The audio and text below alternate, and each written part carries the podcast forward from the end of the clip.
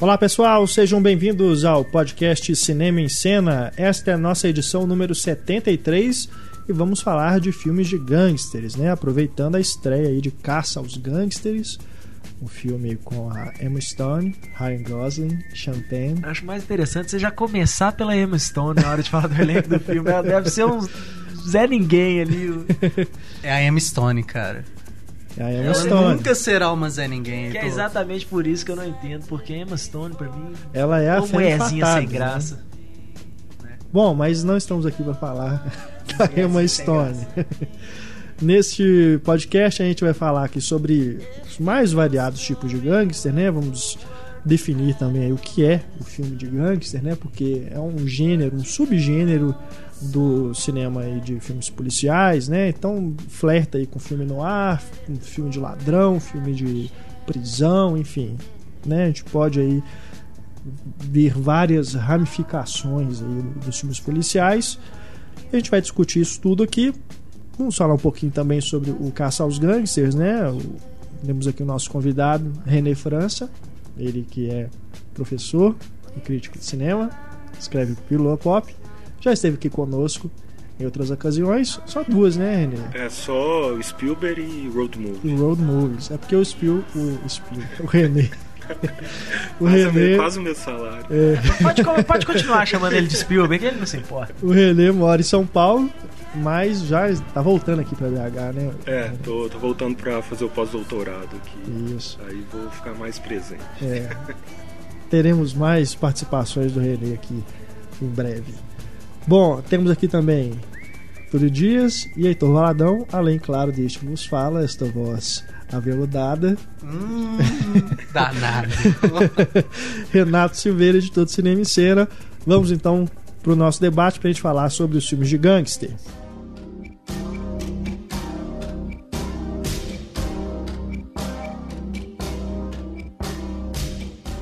Vamos começar aqui definindo, né? O que faz um filme policial se tornar um filme de gangster. Aliás, também tem outros gêneros que englobam aí né, as características de, do filme de gangster. Por exemplo, uma comédia que é aquela com Bruce Willis e o Michael Clark Duncan, que é o é essa mesmo, né? Meu vizinho mafioso, que é com o Chandler também, né? O Matthew Perry. É uma comédia, mas tem toda essa né, mitologia aí do- dos gangsters, né? Que eles pegam né, do filme de gangster mesmo e aplicam na comédia. Máfia no Divã também, a gente pode citar como exemplo de comédia, que brinca com isso. E o que a gente estava conversando aqui, né, antes da gravação. O que que faz um filme de gangster? Geralmente a gente lembra do cara, né, de, de chapéu, com a metralhadora na mão, Terno e Hum. gravata, terno e gravata. Sobretudo. Gravata vermelha. Um calhambeque, É. né? Uma coisa assim. que é realmente a origem né, do filme de gangster. Que, quer dizer, antes da passando ali, Grande né? Depressão, né, que foi o período em que o crime surgiu aí como uma forma das pessoas saírem daquela pobreza toda que tinha nos Estados Unidos. Antes disso, tinha também os filmes de gangster lá, da, dos primórdios do cinema, mas não era aquela coisa de você. dos filmes que se tornaram realmente populares, né? Foi realmente a partir aí dessa época dos anos 30 para frente que esses filmes começaram a se tornar mais o estilo, né, o gênero, ele começou a se formar mais, ficar mais definido. Então nós temos aí, né, lá do, desse início aí, tem o Inimigo Público com James Cagney, dirigido pelo William Wellman. Tem do Howard Hawks o Scarface, Scarface. original, né, Vergonha de uma Vergonha nação. de uma nação. Que depois, né, nos anos 80, o De Palma fez, eh, refez, né, reimaginou ali essa figura do Scarface com o Al Pacino como um imigrante porto-riquenho, né, totalmente diferente. E parece que já tem mais uma versão vindo aí, né? Tem mais uma versão vindo aí. Que a falando Universal que tá produzindo. oriental, né? É mesmo? Tem uma coisa assim, que eles falam que eles queriam deixar um, um- fazer um novo filme com uma com, com esse mesmo aspecto, né, de ser um imigrante e, e falam que ia nos últimos anos assim e tal que essa ascensão do crime ali, como eles já fizeram uma coisa latina e tal, que eles estavam pensando em fazer uma coisa completamente diferente e ser um, um Scarface oriental, agora. oriental. Olha só. Renato, você prefere qual? A versão do, Do Palma Scarface? ou a original? Ah, cara, os dois são grandes filmes, né? Mas o do De Palma é aquela coisa mais marcante, né? Até pela atuação do, do Al Pacino, é uma coisa realmente muito forte, né? Mas o do Howard Hawks também é um grande filme, homenageado pelo Scorsese no, nos Infiltrados, né? Tem algumas referências ali. É um filme, sem dúvida, muito bom também. Ele é de 32, né? é bem ali naquela época mesmo. E ali é um filme que lida diretamente com essa questão da proibição, né? da, da proibição, da Grande Depressão, enfim. É eu, um, eu um acho ótimo que o, o filme, inclusive, ele abre com um aviso, né? É, este filme é uma denúncia, É, né? ele tem, é. uma, tem uma coisa social forte ali Sim. nele, assim, pra, Aham. pra mostrar o que estava acontecendo, que as, as autoridades não tomavam conta a respeito desse problema que os Estados Unidos enfrentavam na época. A gente pode colocar então que o, o filme, pelo menos o Scarface e os outros filmes, não faziam então essa coisa da glamorização. Eles tratavam o vilão como você é, um merda, você é um cocôzão. Até porque, assim, começou com essa coisa, né? De você tornar o, o gangster essa figura heróica, né? Do protagonista. Mas tinha o Código Reis, né? Que era a censura lá nos Estados Unidos. Que foi justamente nos anos 30 que começou. Que depois se tornou aí o Código de Censura em vigência hoje do, da MPAA, né? Que é a Motion Picture Association of America. E esse código tinha uma série de determinações que proibia realmente o- o- os filmes de fazer apologia à violência, né? falar sobre drogas, eh, uso de drogas, essas coisas. Era uma série de, de regras mesmo para que os filmes pudessem ser exibidos nos cinemas, né? comercialmente, receber classificação e tal. Mas, claro, né? o- alguns filmes tinham, davam um jeito de se adequar ali e colocavam, por exemplo, um policial como protagonista, mas ele se infiltrava numa gangue, né, numa- no, no meio dos criminosos para poder mostrar aquele mundo. Então eles davam o seu jeito, né? Mas essa glamorização acho que a gente começa a ver ou estilização, né? Acho que a gente começa a ver mesmo mais para frente, né? Depois depois da guerra mesmo que as coisas começam a ficar mais liberais assim para as pessoas. É, é- é porque, fazia, querendo né? ou não, o gangster sempre foi uma figura que atrai a, admiração do público, né? O É. cara meio rebelde, assim. É, se me permite contar uma história que os alunos gostam muito quando eu conto, Uhum. é, que está meio que na origem disso tudo. É, ali a região do, do norte da Itália sempre teve um conflito com a França, sempre teve ocupação francesa ali, que foi até o período napoleônico, mas até antes, bem antes de Napoleão isso acontecia. E uma dessas ocupações, que eu não vou lembrar agora a época, é, alguns jovens italianos ali se rebelaram e para a época eles eram considerados terroristas né, da época, eram os re- revoltosos que estavam querendo tirar os franceses do território italiano. Então eles faziam uma pichação no muro de uma frase é, que era uma frase em italiano que era meu italiano não é dos melhores, mas era mais ou menos morte Uhum. ai francesi Itália nela que em português a gente poderia colocar como morte aos franceses Itália anseia né, você que está nos escutando pode tentar escrever aí morte aos franceses, vírgula, Itália anseia, e ver que não é uma frase que você escreve rapidamente para quem está pichando um muro, fugindo do exército, da polícia, do que for.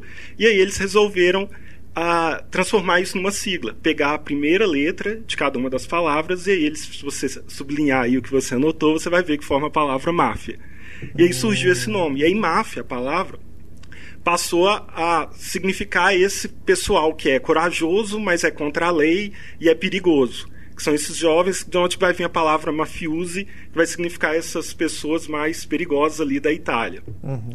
Mais para frente, é, quando você vai ter o período da unificação italiana, é, que é quando se passa lá, inclusive, o Leopardo, o, o filme, é, você tem um, um período ali em que você está unificando os vários estados italianos e grandes latifundiários estão perdendo suas terras para uma nova classe é, de trabalhadores, de ricos que não são nobres que está surgindo.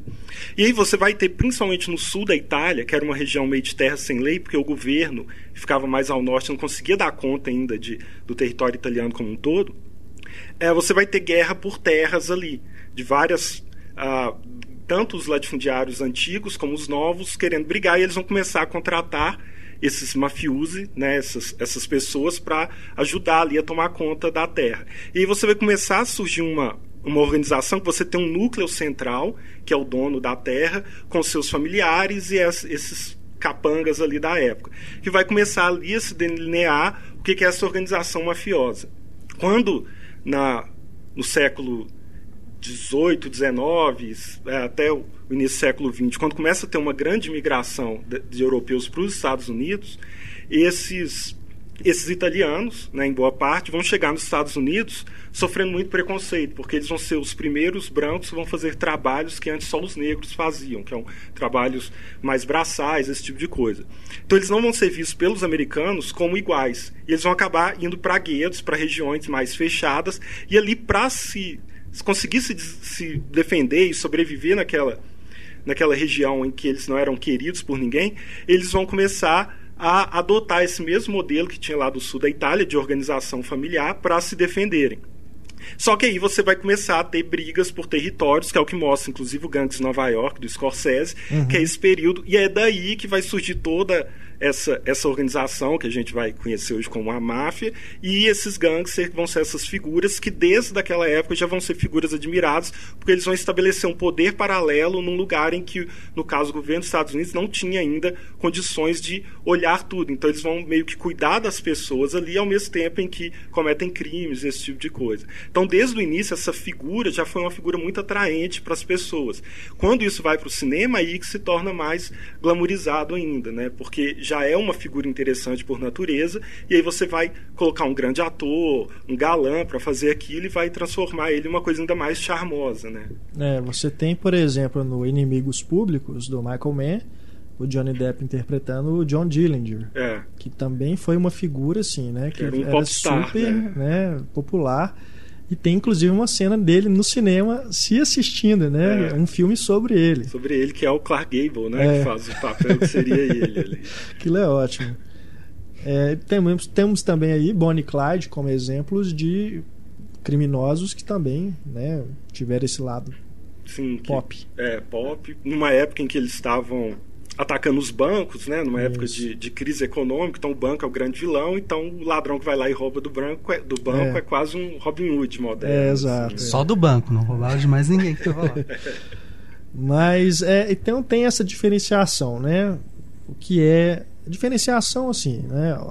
Só para diferenciar o termo, porque os filmes de máfia são filmes de gangster, né? Mas como você disse aqui pra gente, é, né? Todo filme de máfia é filme de gangster, mas nem todo filme de gangster é filme de é máfia. É filme de máfia. Que a ideia do gangster é a pessoa que pertence a uma gangue, a um grupo. E esse grupo não necessariamente precisa ser a máfia, pode ser um grupo de ladrões, é. um grupo de assassinos, alguma coisa assim, Aham. mas não necessariamente uma organização criminosa como a máfia. O gangster, ele é membro da máfia. Ele é um é. mafioso, né, no caso.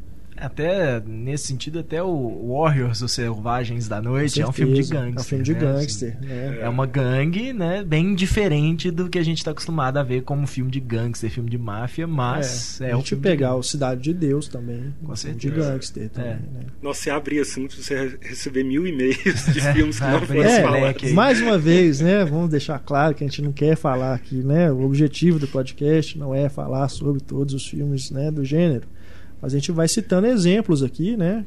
Que, que servem aí para ilustrar a discussão e claro vocês podem também mandar para a gente aí outros que vocês gostem aí que vocês queiram recomendar né que sejam filmes bacanas vocês podem também escrever para a gente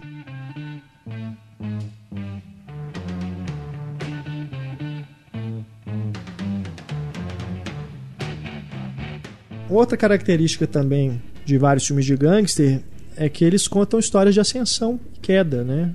Por exemplo, a gente pegar Os Bons Companheiros, que é um clássico aí do Scorsese, tem essa narração do personagem do Rei Liotta, desde o começo dele na máfia, né, na gangue ali, até a ele ser preso e tudo, enfim. É baseado numa história real, se encaixa no podcast de cinebiografias, baseado no livro do Nicholas Pileggi. Né?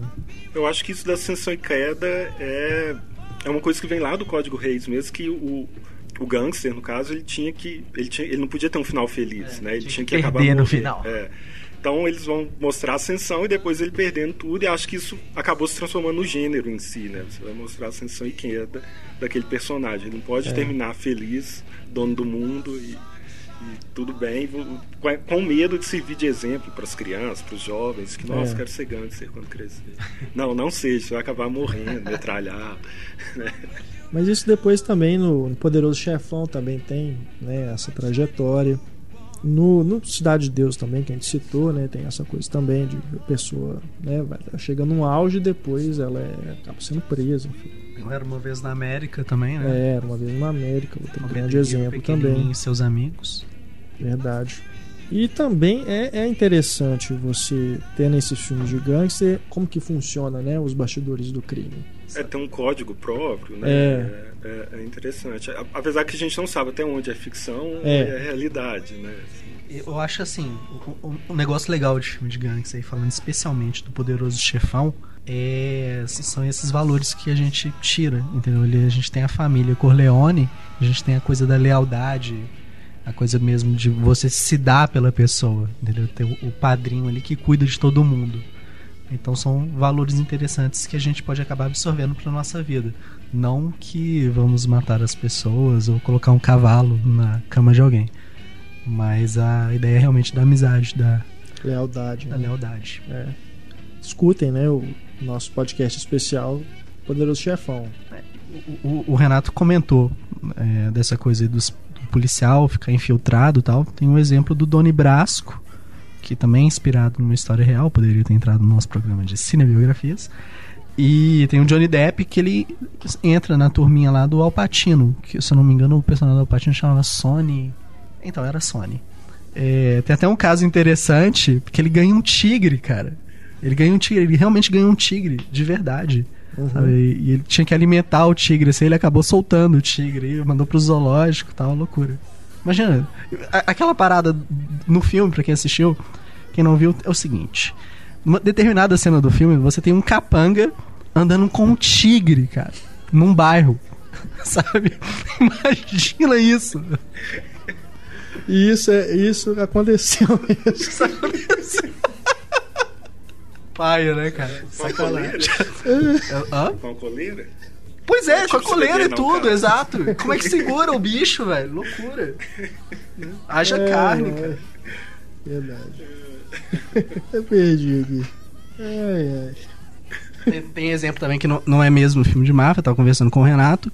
É, tem o Batman Begins e o Batman Cavaleiro das Trevas. É, tem nós- a máfia ali. Tem né? a máfia envolvida, eles convocam o Coringa pra resolver o problema deles. Tem até a cena marcante que é da reunião deles, né?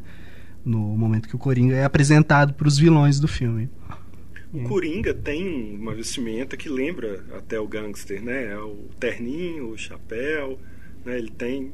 Não sei se tem uma inspiração, até porque o Batman foi criado mais ou menos nessa época, né? Como um detetive ali, uma coisa meio no ar. É mesmo, é, tem uma, uma coisa mesmo. Só que ele é o. É a versão subversiva, né? É. É roxo, né? O terno e tudo. É. Ele tem a maquiagem, aquele né? o cabelo desenho animado do. Batman dos anos 90, do, o, o Coringa é bem gangster mesmo, porque tem Uhum. é aqueles carrinhos de época, né?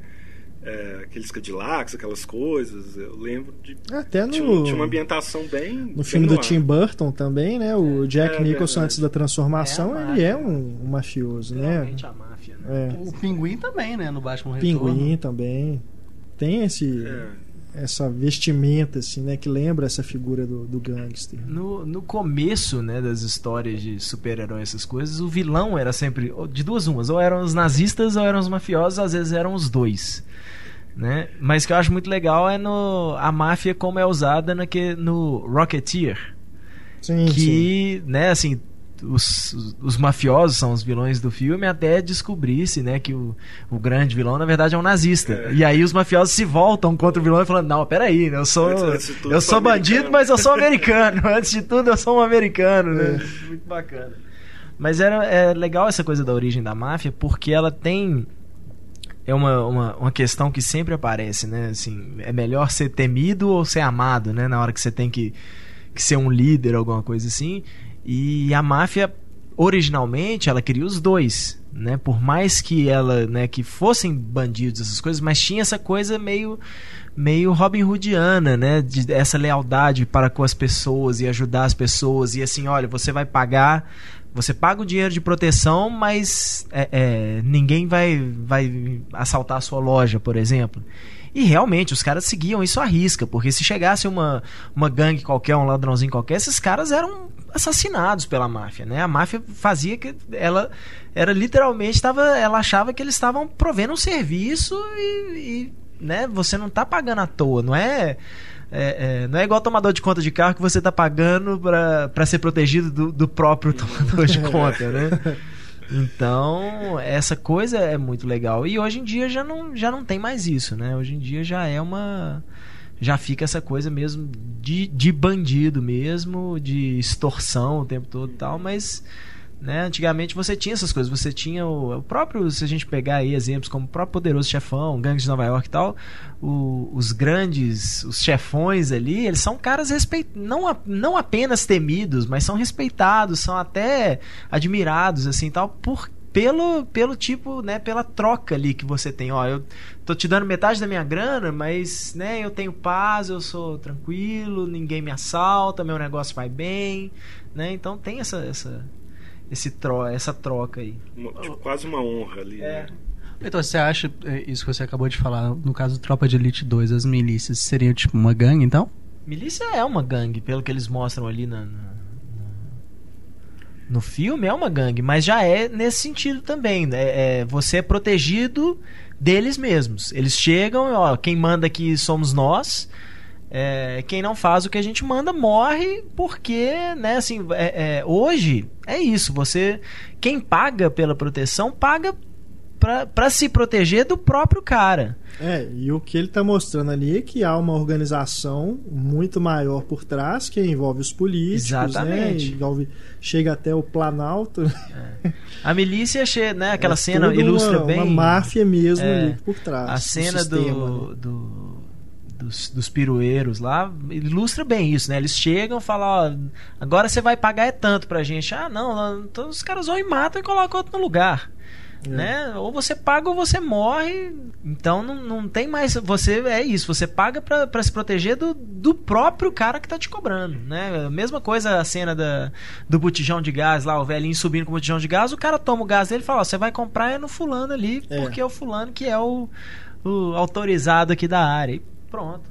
É, no, no, som ao redor tem uma coisa meio assim com a empresa de segurança. é. Você fica assim, ele tá aqui para se eu não pagar para fazer é. segurança da rua, vai me assaltar ou não? Fica esse clima no ar o tempo é. todo ali, né? Você não sabe o que, que eles estão é. fazendo. E Isso. a própria a família, né, principal ali, é. também tem essa coisa da de propriedades, né? Ser dono da rua e é. tudo, também tem uma, uma coisa de máfia ali é. por trás também. No, eu não sei hoje, parece que melhorou bastante em relação a isso o próprio Rio de Janeiro, mas caso verídico, um, um comerciante que não interessa nome nem exatamente qual o comércio dele, que no, ele era daqui de Belo Horizonte, foi para o Rio de Janeiro, abriu a, o comércio dele lá, primeiros dias da loja aberta, chegou um cara do morro e falou: "Olha, você vai pagar tanto por semana para você não ter problema com a gente. E ele achou aquilo um absurdo. Foi na polícia e falou: Ó, é assim que os cara, o cara falou isso, isso e isso. E o policial de plantão virou pra ele e falou assim: Cara, paga. É mais barato do que é. você ser assaltado.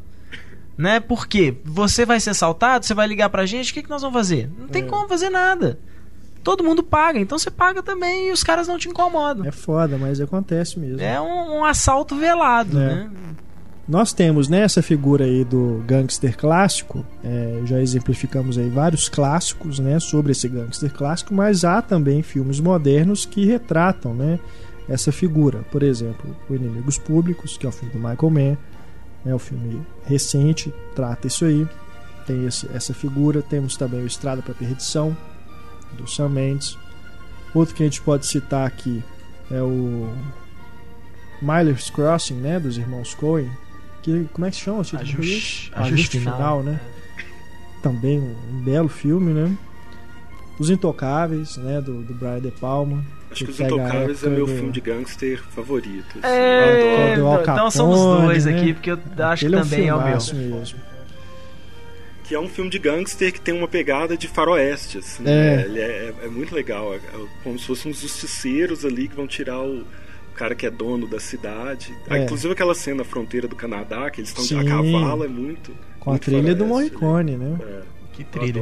É, É, fantástico. o- os Intocáveis têm essa coisa da lei seca, né? E recentemente tivemos o lançamento dos Infratores, do John Hillcoat, que é da mesma época, e Também. também a gente pode considerar que os personagens ali do Shia LaBeouf e do Tom Hardy são uma espécie de gangsters, né? Sim, Porque sim. eles estão fazendo um comércio da bebida da alegria.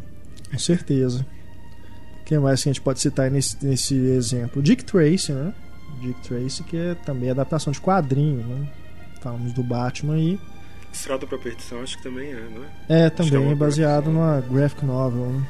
Aliás, outro baseado em graphic novel que, que não parece um filme de máfia, né, um filme de gangster e acaba tendo muito, um elemento muito forte, é o Marcas da Violência, né, a History Sim, of Violence sim. do David Cronenberg, que é exatamente isso, é um cara que era um, um mafioso, né, um assassino da máfia que que foge, né, e acaba É. acaba se tornando aí tentando encontrar paz aí no Falando nele, o filme seguinte, Os filmes Senhores seguintes, do Crime, Senhores do esse Crime sim, também. filme de gangster mesmo. né? é, literalmente. É.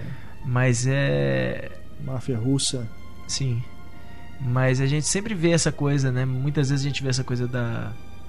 A queda, né? A ascensão e a queda do, do, do personagem. É, mas é muito baseado também, acho que exatamente nisso, nessa coisa da censura, que nem, nem mostrava tanto assim. No caso da máfia, a máfia italiana, a gente sempre pensa, né, nos caras bem velhos, assim, que já, já são ali, já estão ali há tantos anos tal.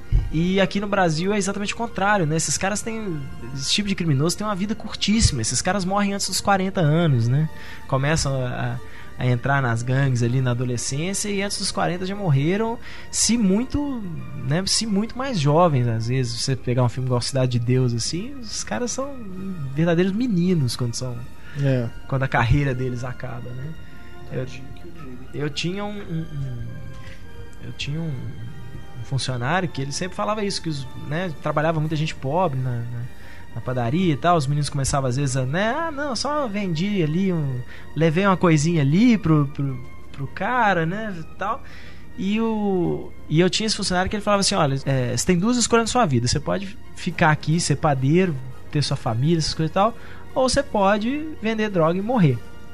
Né, assim, não é, não é nem questão de uso, nem de nada. Ele falava, cara, fala, você vai ganhar muito dinheiro, mas você vai viver uns 5 anos disso aí até o dia que você vai pisar na bola com alguém. Aqui você pisa na bola, você ganha uma bronca, né? Você ganha suspensão. Na, na, na, na- máfia, nas gangues, não tem isso. Você pisa na bola, você morre. Já era. Né? Você perde um dedo primeiro. Ah, isso é, isso, vida. aí já é, você já tá falando da máfia japonesa, né? Da Yakuza, esse tipo de coisa. Eu acho que aqui você não perde dedo, não. Aqui você, você já perde a vida, porque é isso, né? Aliás, todo filme de máfia tem muito isso. Onde cai um, tem cinco pra tomar o lugar dele. É. Né? É, Sempre existiu essa disputa, né? Dentro das próprias organizações, que é isso. À medida que um cai, tem, tem dez pra entrar no lugar. Mas aí os infiltrados, né? Todo mundo ali desconfia. Não, tem um, um É. cara aqui que tá denunciando a gente. É ele, é ele, é ele. Os infiltrados, que a gente tem que falar também de conflitos internos, que é a base dele. É o filme sul-coreano, que é excelente também, né? Excelente. Tem duas continuações, não é? Tem, é uma trilogia. Eu nunca não Mas. assisti ainda. É, as continuações eu não vi também. Que dizem que são muito boas também, mas eu não, não, Uhum. não tive acesso ainda. Os infiltrados cogitaram também fazer continuação, né? Centrando aí no personagem do Mark Wahlberg, mas também não foi pra frente. O- os Infiltrados é máfia irlandesa. Irlandesa. né? Aí É, tem a italiana, ou era uma vez na América, a máfia judia, não é? É, E tem a máfia japonesa, a máfia russa. E são essas as. A máfia vai ter máfia de brasileira. Tudo, é, vai ter máfia de tudo se você procurar. Falando da japonesa, né? O Heitor citou aí Yakuza. Filmaço que é o Eleição Submundo do Poder, do Johnny To, filme de 2005. A continuação é melhor ainda, por, por incrível que pareça, que é a Eleição 2 A Tríade, de 2006. Dois grandes filmes de, de máfia e gangster, né, ao mesmo tempo.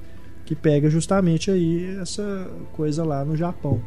Né, como é que funciona lá, também tem esse sistema de regras, essa coisa da lealdade. É, a gente tudo, vai falar de honra, essas sucessão, coisas. ah, Parece lá- que a máfia japonesa ainda é 10 vezes É, mais barra pesada nesse verdade. sentido. Também vale a pena. Ainda do Johnny To tem o Exilados de 2006, também excepcional. E o do Takeshi Kitano, o Outrage e Outrage Beyond. São dois filmes também que são é, basicamente o mesmo estilo, assim, de pegar essa máfia é, urbana, né, de, de ter os ternos e tudo, essa coisa executiva, né, a má- máfia executiva, e tem a eleição ali dentro, né, a sucessão de cargos, né, traições, enfim, vale a pena. Não, o eleição com certeza os dois tem aqui no Brasil. O Outrage eu acho que nenhum dos dois foi lançado aqui. Vale ressaltar também que, querendo ou não, o cinema ele faz uma, uma visão muito romantizada, né, da- dessa coisa da organização da máfia, né, de ter uma porque eu fico, eu fico lembrando de filmes como Cassino, por exemplo, que no final das contas parece que são os caras tão pé de chinelo, né? Assim, a, a organização é tão mal feita. É simplesmente um cara levando uma maleta para algum lugar com dinheiro e se alguém passa e toma desse cara, você não sabe. Pode ser o próprio cara, pode ser, né, o, o cara que tava levando dinheiro e de repente resolveu ficar com o dinheiro para ele, combina com o cara, ó, você vai me dar uns uma surra aí, vai pegar a grana, nós vamos dividir a grana, mas eu tenho que chegar lá bem machucado, porque senão eles vão achar que fu- que fui eu. E eu tava assistindo um, tem uma série de documentário agora que é muito bacana, tá passando na HBO, chama Witness, é do é produzida pelo Michael Mann. E um dos episódios é um, um, um fotojornalista, é sempre através, é a visão de um fotojornalista de uma zona de conflito. E esse cara, ele tá em Juárez, no México, né, onde tem a, a guerra contra o narcotráfico, já dura aí alguns anos, já morreram milhares de pessoas. É literalmente uma guerra. E o pessoal que, que está lá, os jornalistas que estão lá, né, que ele- o, o pessoal fala que essa coisa de cartel, né, de gangue, de máfia, fala que ainda não enxergaram que isso não existe mais aqui. Né, assim, nesse caso do México, ele fala, eles falam isso, que isso não existe. Agora que vo- você já teve isso muitos anos atrás. E todos esses caras, todos esses bandidos que foram ficando sem chefe, sem líder, sem organização, essas coisas, esses caras hoje vivem em, em bandinhos. E esses bandinhos estão lutando entre eles o tempo todo. Né? Mas você não tem mais aquela coisa que eles falam, se tivesse um cartel, tivesse uma coisa organizada, já tinha acabado há muito tempo. Né? O- Eles falam que o exército mata indiscriminadamente lá. Né? Assim, é, os, os- os suspeitos de, de, de tráfico, normalmente eles nem chegam à delegacia, eles são assassinados na- no local mesmo para vamos nos livrar do problema. Mas é exatamente isso. Onde morre um É. cara, tem cinco esperando para para tomar aquele lugar dele. Então hoje eu acho que o único jeito de realmente contar uma história de máfia acaba sendo com a, a- fazendo um filme de época mesmo, né? Romantizando aí essa, essa visão de uma organização mesmo que, que funciona, né? Que tem tem níveis e tem chefes e tem subchefes e tem os, os- os soldados rasos ali, porque hoje é uma coisa muito já muito mais esqueci a palavra. É, mas é até a própria questão do individualismo, É. né? Ter se tornado, ter crescido muito, né? Nas últimas décadas aí. Isso também, com certeza, tem influência aí no, no, no crime também, né?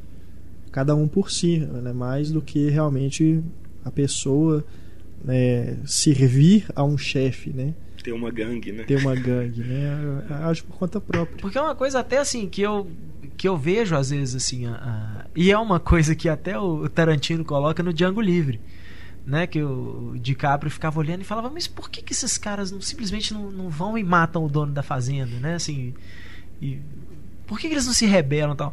E se você olhar os filmes de máfia, você também não entende. Por que, que simplesmente ninguém mata esse velho aí que tá aí dando ordem? Por que, que ninguém mata ele e toma o lugar É. dele, né? Mas é exatamente por isso, porque dentro da organização tinha essa coisa da honra, né? Tinha essa coisa da, da, do respeito. Pra você chegar até o chefão também, você tinha que passar por uma série de outras pessoas. Por, por uma né? série de outras pessoas. E Ele se tinha os você não tivesse. tinha- É, e se você É. não tivesse o apoio de várias outras pessoas e você simplesmente você vai lá e mata o chefe, você não se torna o chefe, você se torna o próximo a ser executado ali, porque É. os caras que têm lealdade ao ao antigo chefe, que né, muitas vezes não eram parentes, não eram nada, mesmo. é quase uma realeza mesmo. É, recente, tem- temos aí o, o exemplo do Martin McDonald, que o, o tema da máfia é recorrente nos dois filmes dele, né? No, mais ainda no Na Mira do Chefe. Só que nesse recente, Os Sete Psicopatas e um Shih Tzu, nós temos a gangue do Woody Harrison, que simplesmente fica revoltado com os personagens principais, né? E desenrola basta- coisas bastante engraçadas que eu não posso falar pra não dar spoiler aqui, mas Nesse- é um personagem mafioso, Muitas gangster. menções. Ele Né? anda, nesse ele anda com o Shih Tzu, não é com o tigre. Não, aí dessa vez é um Shih Tzu, é um animal mais inofensivo, teoricamente. Teoricamente. Um, um filme de gangster mais moderno, eu acho que a gente pode colocar, é o Looper, né? Porque você tem. é mesmo, é, é. Ele funciona, aquela coisa É. de. de- do- da esquema todo da narrativa de viagem no tempo É. do filme funciona meio que a partir disso. Tem até isso, tem um chefão ali, que é difícil chegar até Verdade. ele, né? Que é o Jeff Daniels, né? É. Tá excelente no papel do, do chefão. É verdade.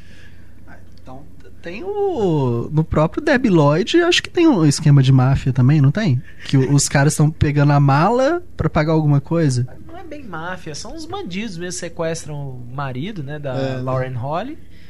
Que o negócio é esse, ela deixa a mala, né, de com dinheiro no, no aeroporto, porque os caras pegam e o Jim Carrey acha que ela esquece a mala e né, vai atrás dela pra devolver a mala, sendo que era o, o dinheiro do resgate do marido dela. Entendi. Mas não tem. um chefe, não? Eu não, eu não lembro. Eu lembro, me lembro do Mike Starr, né? Que é aquele grandão.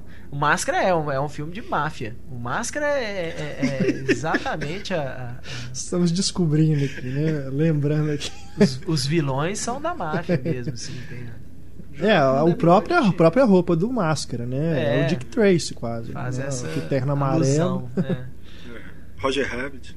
Roger Rabbit, é mesmo. né? Tem a máfia das doninhas. Né? É, as doninhas são uma gangue, né? Lideradas pelo. Na verdade, O Christopher Lloyd. é que ela- elas não são uma gangue, é porque eu tenho o juiz, né? Que é o Christopher Lloyd. É, elas, elas são meio que. Elas, elas são é, se contratadas, vestem né? como, São é, capangas é, ali, são né? capangas dele ali e tal. Mas o estilão é todo desse mesmo. Da É, época, o- né? Porque é, é o, o... é porque o Roger Rabbit é quase um filme no ar. É, né? exato. Assim, é.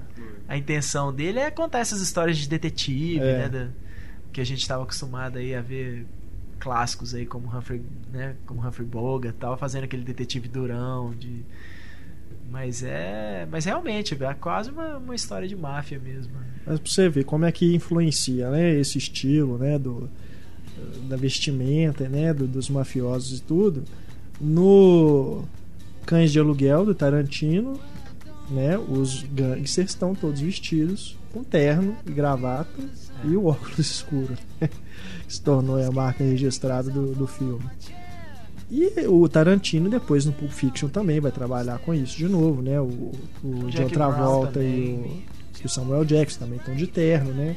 É, E eles são bem gangster mesmo, São né? Do gangster mesmo. Wallace. É. É, o Pulp Fiction é um filme de gangster, né? Você pensar em todas as historinhas que se interligam ali, até a coisa do Bruce Willis é um lutador de boxe que o, o- chefão falou, ó, você Sim. né, vai cair em tal assalto, tal. É, é bem bem um filme de máfia mesmo, mas é o estilo Tarantino.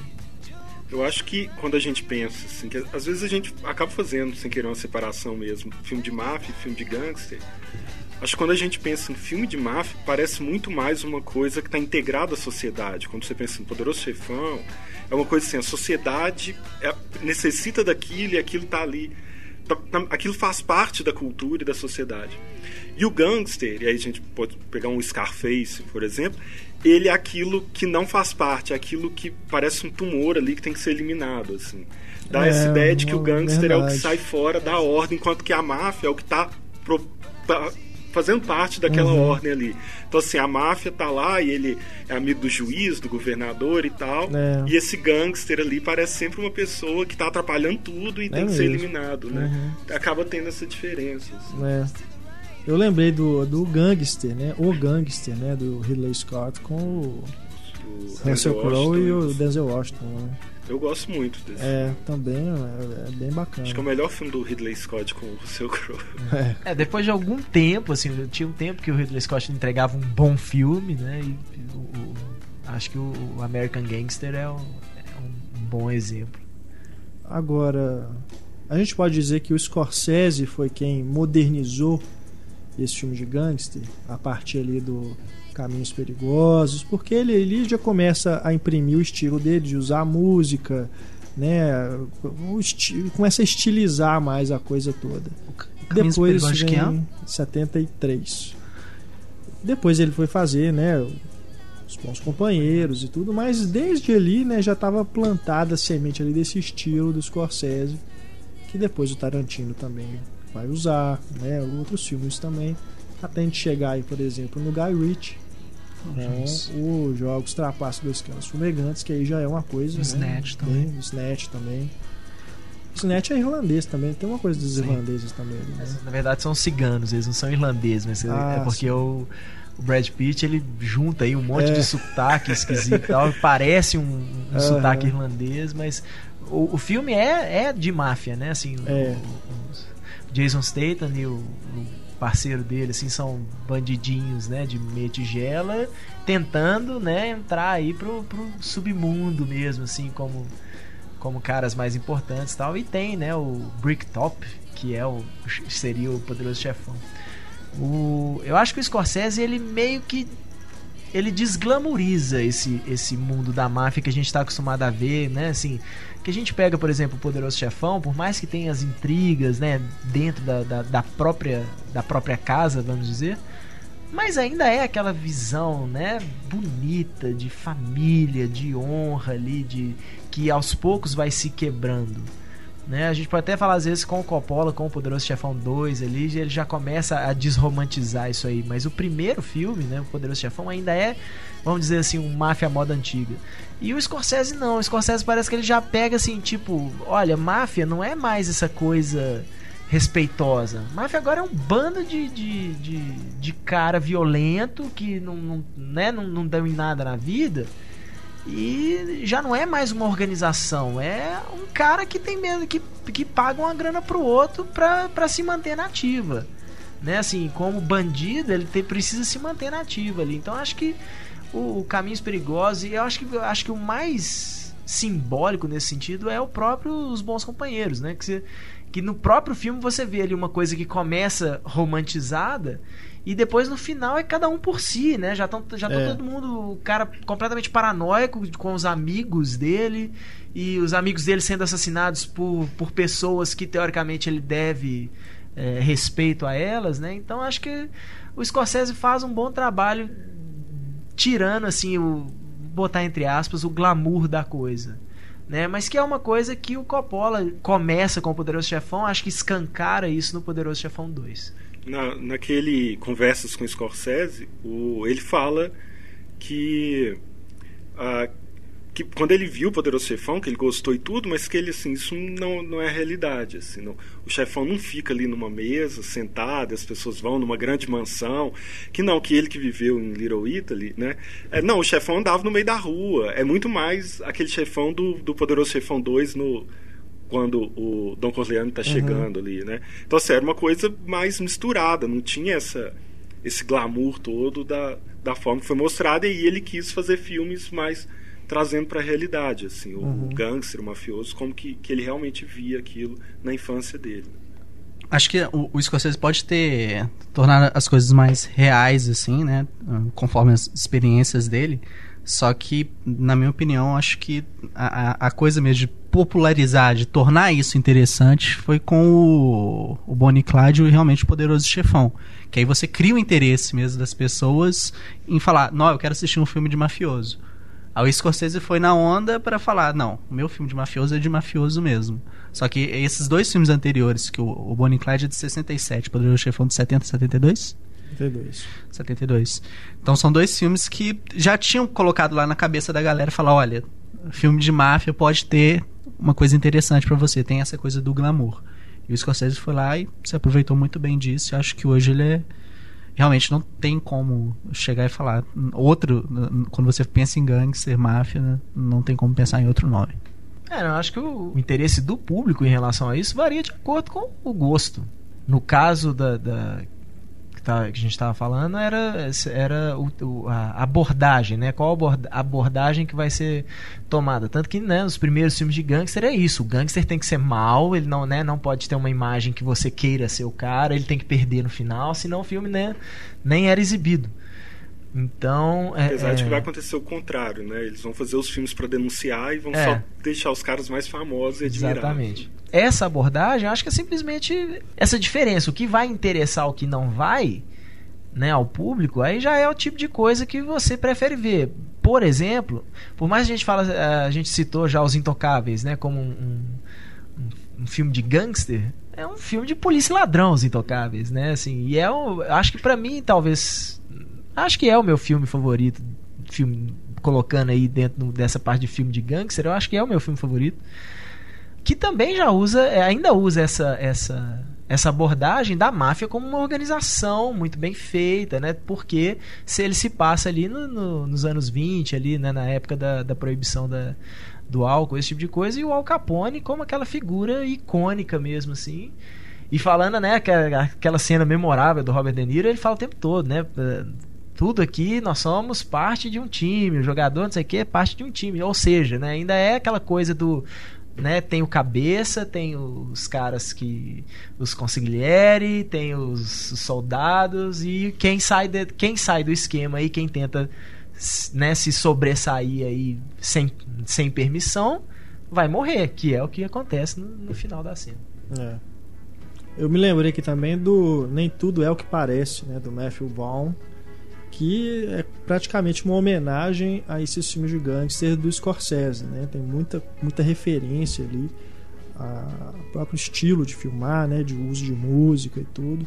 O Nem Tudo é o que Parece é uma coisa interessante. Quando os cineastas britânicos falam desse tipo de coisa, falam demais dessas coisas, já é uma coisa bem mais suja, né? Um, um, um mundo bem mais sujo, bem mais sórdido do que do que os americanos, assim, a, a, quando mostra o submundo do crime britânico, assim, é sempre tem, uma tem coisa barra pesada, é bem, tem um filme é, é, que é muito legal, né, que mostra isso, assim, mostra um pouquinho disso, que é o Dead Man's Shoes, que é exatamente é, é um cara, né, um cara vai embora, deixa o irmão dele na cidade e a gangue da cidade, assim, os, os criminosos, uma cidade pequena, aprontam o que querem enquanto esse cara tá fora, assim, e ele volta anos depois, assim, é bem, é um filme que vale a pena ver. Eu acho que não foi lançado no Brasil, infelizmente. Uhum. Mas vale procurar, é do Shane Meadows que fez o This Is England, que é um, um filme muito elogiado agora, se eu não me engano, um filme de 2011.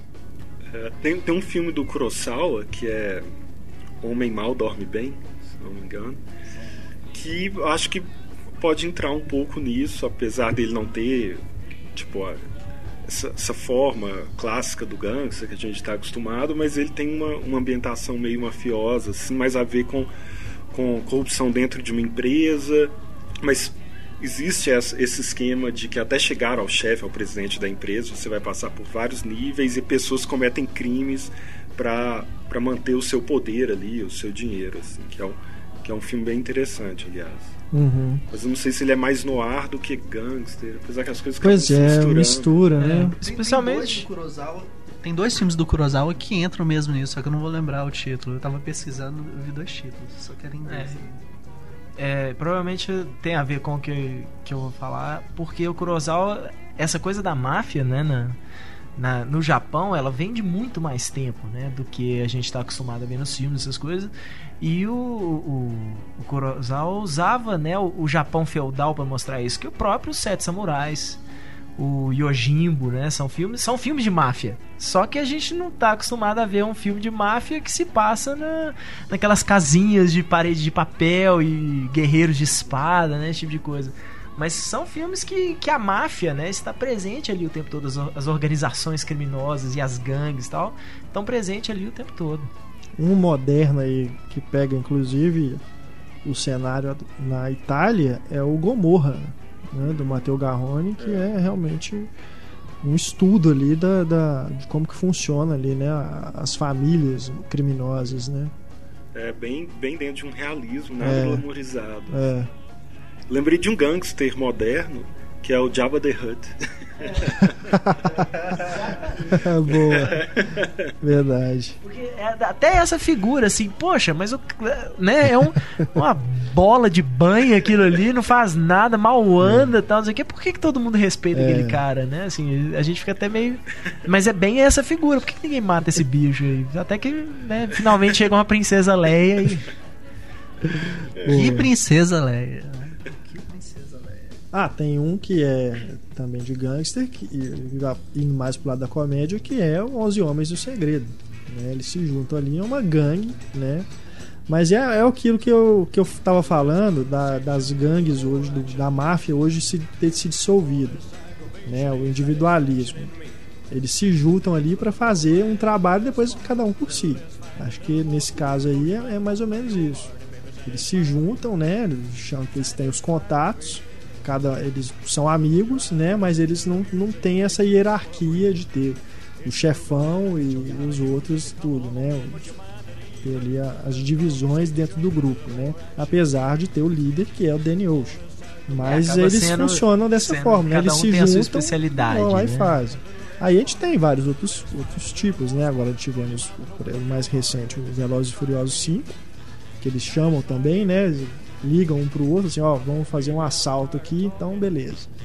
Parece que no próximo também vai seguir essa linha, né? Não vai ser mais aquela coisa da de só roubar carro, né? Agora eles vão seguir para uma coisa maior. Né? Eu gostei dessa comparação do 11 Homens com Velozes e Furiosos. Mas é, é, você vendo o filme é basicamente isso, né? Cada, cada, personagem, cada membro do grupo tem uma característica, eles né? Tem treinar, uma função. Não por isso, não por isso os Vingadores também, é. né? Tudo isso aí, ó.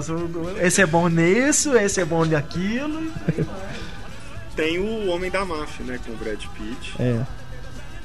É, que é bem isso, assim, de você eliminar aquele que falhou ali no, no serviço, né? Que uhum. tá, tá, atrapalhando a organização, que o filme, aliás, começa a fazer um paralelo muito interessante com, uh, com os banqueiros, com o sistema econômico americano, é. como que aquilo é um negócio, na verdade. É, dentro disso que o Renato falou do, de um individualismo cada vez maior, à medida que o tempo vai passando, a gente percebe nesses filmes que a honra que antes era aquilo, a ideia de família, de uma fraternidade, de uma honra, vai sendo substituído pelo interesse econômico. Porque como é cada um por si, então eu vou me juntar porque eu, assim eu vou ganhar mais dinheiro, mas não exatamente por lealdade. Tanto que esses filmes atuais, sempre que um tem uma chance de ganhar mais que o outro, ele vai dar o golpe e matar todo mundo, ou fugir com dinheiro, alguma coisa desse tipo. É. Então acho que esses filmes modernos acabam sendo pontuados por essa questão econômica, muito mais pela questão ou de ascensão ao poder, que é uma coisa que está lá nos primeiros filmes e no, no próprio Scarface do, do de Palma a, começa a, a, aparecer isso, né? Quando a partir dos anos 80 a gente começa a ver esses filmes em que a ganância começa a ser o principal, né? Eu era uma vez na América é. também isso, é, a ganância começa a subir uh, e tomar o lugar do simplesmente ter o poder e dominar o maior número de territórios. Agora as pessoas querem mais dinheiro e não importa o que tenham que fazer para conseguir isso. É verdade. Homem da Máfia é um grande filme, né? Os grandes lançamentos aí do ano passado. Tem inclusive o Barack Obama no meio. Ele usa falas do Barack é. Obama né, em discursos como parte do, das cenas. É, outro recente aqui bacana é Os Donos da Noite. Que esse é mais pro lado policial, né? Que são os protagonistas, mas tem também a máfia ali envolvida. Inclusive é a máfia russa. Eu acho é, que eu acho que o cara é russo. Né? Acho que sim, tem uma perseguição de carro é, na chuva que é sensacional. sensacional. É muito bom. Não só essa perseguição de carro na chuva, a própria na hora que o Joaquim Fênix está usando lá o, a escuta, né, para entrar no, no, é. no, antro lá dos traficantes, tal, aquela cena também é genial. James Gray é um, eu acho que é um dos grandes diretores assim americanos que né, ainda faz projetos pequenos tal ainda tá, tá faltando um estúdio virar e falar assim pô vamos, vamos jogar aí uns 80 milhões em cima desse cara né, e ver que, que filme que ele entrega. Porque impressionante sim é um cara né um, um nome pouco pouco falado, assim, sempre quando entrega, tem entregado grandes filmes, o, o próprio Os Donos da Noite, Amantes, né? E filmes que têm passado despercebido até assim pela, pelos colegas, né? Acho que a crítica né, ainda reconhece assim, mas você vê que não são filmes que né, vão para premiações nem nada do tipo. O, se não me engano, o filme dele anterior também é disso, é o The Yards, eu esqueci o nome dele aqui. Caminho Sem Volta? Caminho Sem Volta, né? Que já era ali com o Mark Wahlberg e o Joaquim Phoenix também, né? É. E o... E a Charlize Theron. É, muito que bom. Também é um filme bem legal. Tá vendo? O cara que... Eu acho que o único filme dele que não é de máfia é o... É o Amantes mesmo, quando o cara É. resolveu fazer um, Esse filme é bom. uma salgada história de amor. Eu acho lindo. Eu acho lindo. Gosto muito. O... Eu lembro que minha esposa detestou, assim, porque ela falava assim, pô, mas esse cara é um imbecil tal, que. E eu olhava pra ela e falava assim, falava, não, não entende homem mesmo, né? Aquilo ali. Aquilo ali é impressionante. Eu também tive- Retrato falado da. Discussões pós-filme com a minha esposa. Não é? É, é, mas eu acho que é isso, assim. a- a- as mulheres veem o personagem do, do Joaquim Fênix e acham ele um moloide, um imbecil, tal, não sei o que. A gente fala que eu entendo exatamente tudo que esse cara fez nesse filme e sofro por ele, assim, né? Porque tudo bem que é um cara que se comporta ainda de forma meio adolescente, assim, em relação às emoções dele, mas mesmo assim. Um que a gente tem que citar aqui, senão o Pablo xinga a gente, é o Sindicato de Ladrões, né? Com o Marlon Brando. Que também é um filmaço, né? Uma grande atuação do, do Brando. Né? Mais uma. né? É um grande filme também. Aqui, tem um filme que era de gangster que eu lembro de ver assim, em sessão da tarde, criança, que eram várias crianças. Sabe qual que é? Quando as metralhadoras cospem. É, Que era a, a- as eu metralhadoras vez atiravam, acho que era torta, não era? é um negócio Era de... É, eu lembro do menino chegar assim uma balcão, papa. um copo de leite. o cara É. assim. Filmaço, com a Jodie Foster também, É. novinha, É legal filmaço. Foi lançado aqui no Brasil, acho que em DVD, aquelas edições de banca bem vagabundas. Mas eu não, não- agora eu não faço ideia de qual que é o título original. De, Bug- acho que é Bugsy Malone o nome, o título original dele. É. É. Que deve ter sido, né? Quem quiser procurar aí, ou na internet, ou na. Em lojas importadas aí, com certeza nos Estados Unidos você deve, deve achar. Mas aqui no Brasil, se eu não me engano, ele foi lançado só uma versão de banca, não sei nem como é que tá a qualidade de imagem. de- que a gente não falou ainda, né, que tá em cartaz agora nos cinemas, que é o Caça aos Gangsters, né? O, o René já, já assistiu, ele foi teve uma recepção bem ruim nos Estados Unidos, né? É, aqui E- comigo E também. com você também, né, René? Fala um pouquinho dele aí. Olha, é, é um filme que tem um grande elenco, né? É o do diretor do Zumbilândia, então meio que uma promessa aí, todo mundo empolgado com Como é que isso. chama? Ruben Fleischer? É, acho que É é, isso? isso. É o segundo filme dele, né? Terceiro. Ah, ele fez 30 minutos ou menos. É, e assim, é um filme que chamava atenção pelo grande elenco, tem o Champagne, tem o Josh Brolin, né? A Emma Stone. Ryan Stone, Ryan Gosling, tem o Giovanni Reeves, tem, Aham. ah, tem um tanto de gente famosa, Nick Nolte. É, e o- é um filme muito estranho, assim, ele parece ah, um- esses filmes de ação dos anos 80, cheio de, de frases, frases clichês, é, só que ambientado no final dos anos 40 e não, não tem muita graça, assim. Na verdade, ele pega todos esses clichês de vários desses filmes que a gente citou aqui e tenta juntar ju- isso tudo, acho que aproveitando que o filme se passa em Los Angeles e ter referência a Hollywood o tempo todo, mas é uma coisa meio estranha, assim, que não funciona, é tudo muito cartunesco. É, eu acho que o filme foi todo feito para poderem colocar a Emma Stone num vestido vermelho bem aberto, que tem uma cena assim que a câmera até fica parada Uau. nela assim. Aham. É, eu acho que a- as estrelas que o filme tem recebido é por causa dessa cena. Ai, ai. Mas ela tá com cara de mulher mesmo nesse filme, porque pra mim ela sempre parece a jovenzinha, né? A estudante, assim. Não, ela, ela tem, tem cara de menina ainda, assim, não é é. mulher fatal, apesar de tentar ser assim, é, mas ela não consegue, não consegue escapar disso. Não. Gente, vamos combinar? Emma Stone com os olhos dela. Se ela olhar pra qualquer pessoa aqui, os olhos ver- são verdes, né? Nem sei se são verdes, não importa. Se ela olhar pra você, ela é fatal, cara. Ela é fatal. O Ryan Gosling com a cara de filme poodle é ela fatal, pô. Mas esse filme também teve aquela polêmica, né? do- da sessão lá do Batman, que teve aquele É. massacre e tinha uma cena nesse filme que os caras saíam de trás da tela de cinema metralhando a É. plateia, né? E cortaram, essa Cortaram, cena é, não tem a cena mesmo. É, eu tô perguntando pro René, gente, porque a gente ainda não viu o filme, só ele que viu. Mas então a cena foi limada. É, foi limada. Então, assim, acho, achei uma tentativa de atualização, mas que meio que não se resolve. Assim, Sim. não, não, não propõe nada novo e também não é tão bem feito quanto os anteriores. Então você fica assim, então pra que, pra que, que tem isso aqui? Aham.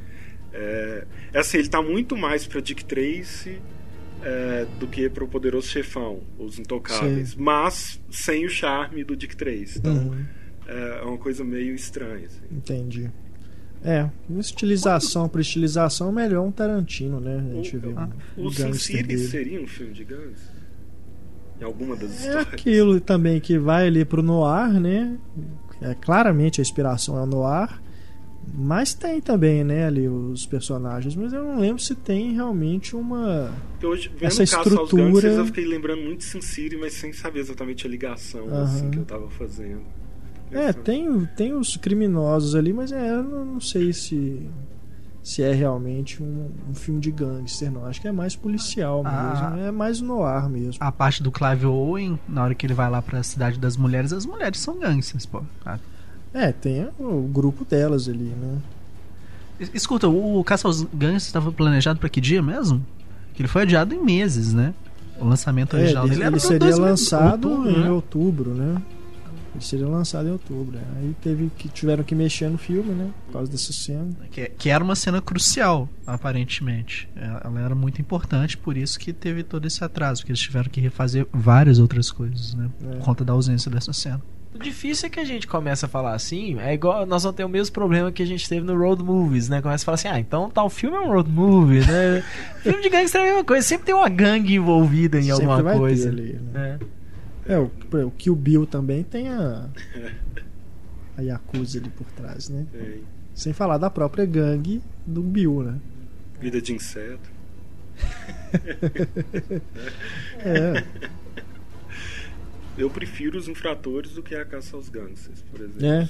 É, os infratores eu não achei ruim, Não, é. mas achei. É, eu acho Me que- decepcionou, é, cara. É porque o personagem principal é muito chato, né? Que É. o Shia LaBeouf. Que ele é. É. chato, o personagem é chato. Ah, eu gostei, não me incomodou. Até mesmo mostrando características dele que a gente, tipo, não dava pra sentir que em Transformers o moleque poderia apresentar aquilo. Eu tô muito afim de assistir o filme que ele fez com o Robert Redford. O Company You Keep, que será lançado, se eu não me engano, em abril ou outubro aqui no Brasil. E, pô, É. um dos infratores tem a Jessica Chastain eh, Não, sim. caindo em cima do Tom Hardy de um só- jeito. Só fico torcendo pro personagem principal morrer. Ai, ai. Tem um que eu ia citar aqui quando a gente estava falando do Inimigos Públicos, que é o Dillinger, do John Milius, que é também a história do John Dillinger. Esse também é bem, bem bacana, com o Warren Woltz no papel do John, John Dillinger. Esse eu, eu não vi. É melhor? Você acha melhor que Inimigos Públicos? Difícil, viu? É. É um, um bom filme também, mas não é mais difícil. Eu, eu gosto muito de Inimigos Públicos. Não arrisco, É, não. eu, eu, pra mim, Inimigos Públicos talvez seja um dos, dos meus Michael Mann menos. que eu menos gosto, assim. O filme não, não me cativou e a grande parte do. Né, o povo muitas vezes eu sou massacrado com isso. A grande parte do filme não me cativar é o Johnny Depp. Eu não acho ele.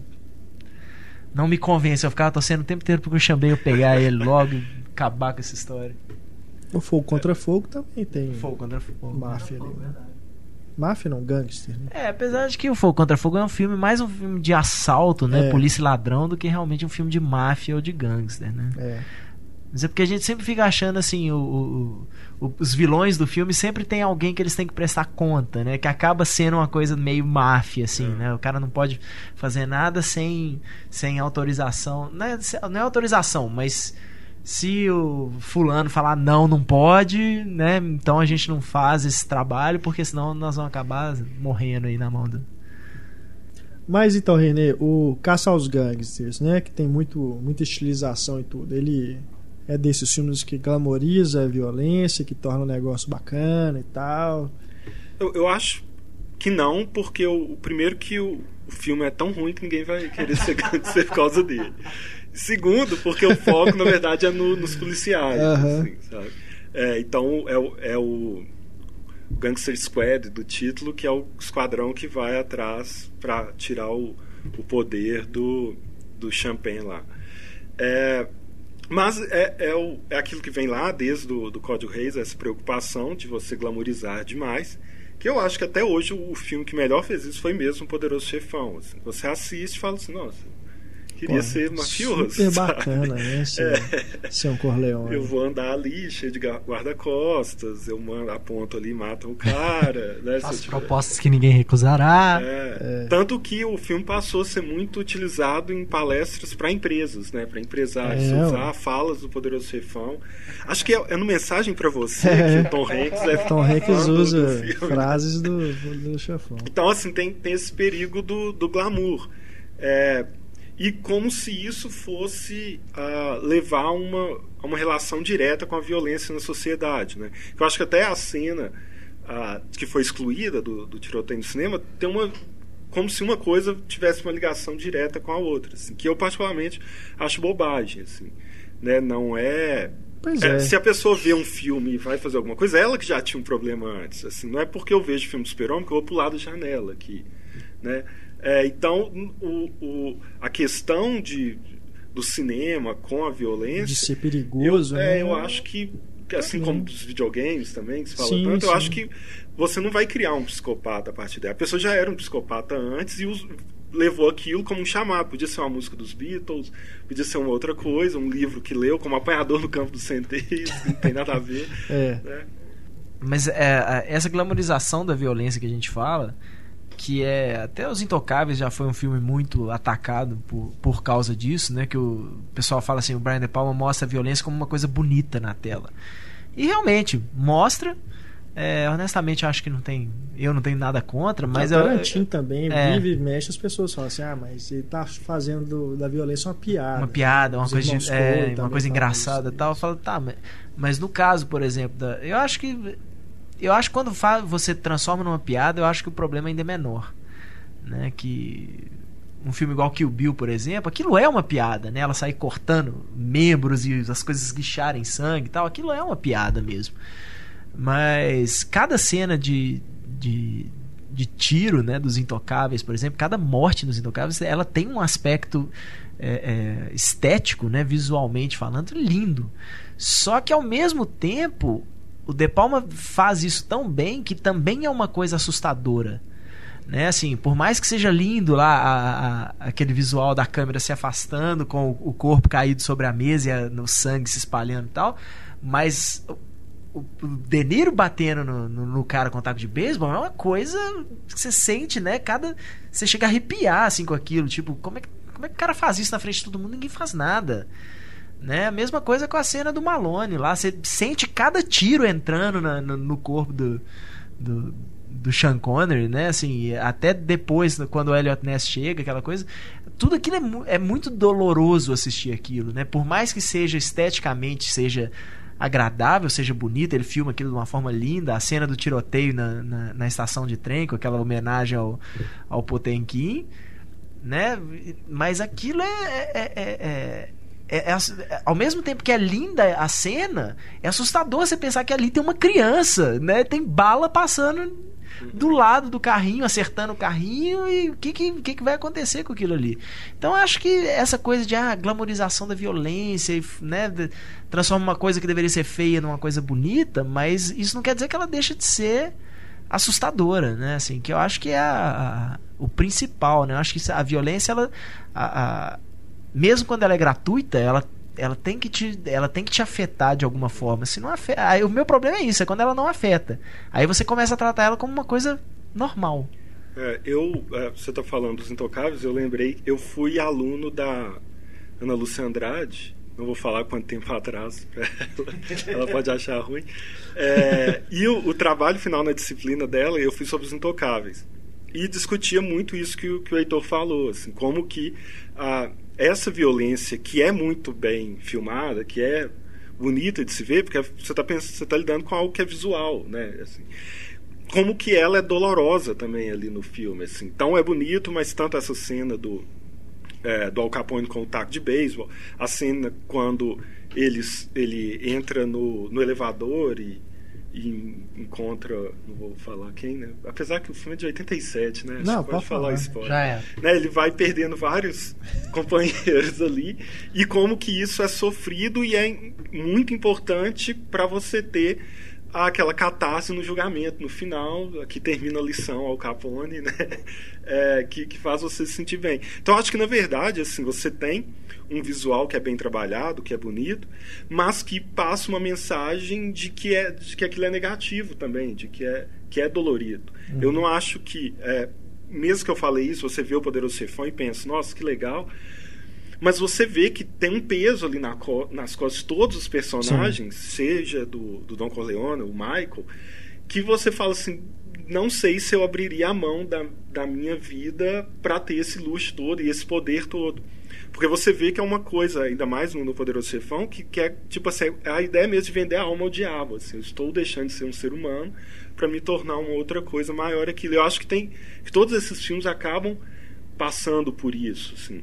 Que, que é, por mais poder, por mais glamour que tenha, a pessoa ela não deixa de ter um lado monstruoso, assim, como se aquilo ali fosse transformando ela. Então eu acho que, que essa relação direta de de você ver aquilo e querer se transformar naquilo, ela não afeta ninguém que não tenha já um já tenha pensado naquilo antes, uma predisposição para aquilo, assim, talvez. Com certeza, né? é. é. não, não é uma um adolescente que vai ver aquilo e vai resolver é, ser mafioso. Acho que há um exagero muito grande aí quando as pessoas começam a culpar filmes, livros, músicas, jogos de videogame pelo comportamento das pessoas, né? Acho que tem todo um histórico aí da pessoa mesmo que deve ser muito mais levado em conta do que simplesmente o momento que ela estava ali no cinema e aquilo né, é, ligou uma chavinha na cabeça dela e fez ela pirar, né?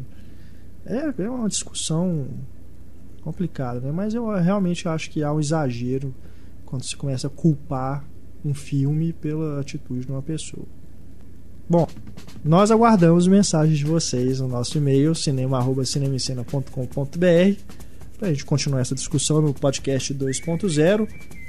Agradecendo aqui a presença do René França, mais uma vez aqui conosco no podcast. Valeu demais, René. Eu que agradeço. Espero voltar em breve. Com certeza, convite não vai faltar. Obrigado também, Túlio e Heitor. De nada. E obrigado à sua audiência, sempre muito carinhosa. Aguardamos vocês no nosso próximo programa. Não deixe de escutar o podcast 2.0 para você participar da promoção do Diálogo Misterioso, faturar prêmios e também escutar aí mais bate-papo sobre cinema. Tem lá comentários sobre notícias, tem os, os e-mails enviados pelos ouvintes, a Patrulha Cinéfila, enfim, não deixe de escutar também o podcast 2.0, tá bom? Um grande abraço para vocês, aguardamos as suas mensagens. Até o próximo programa e tchau.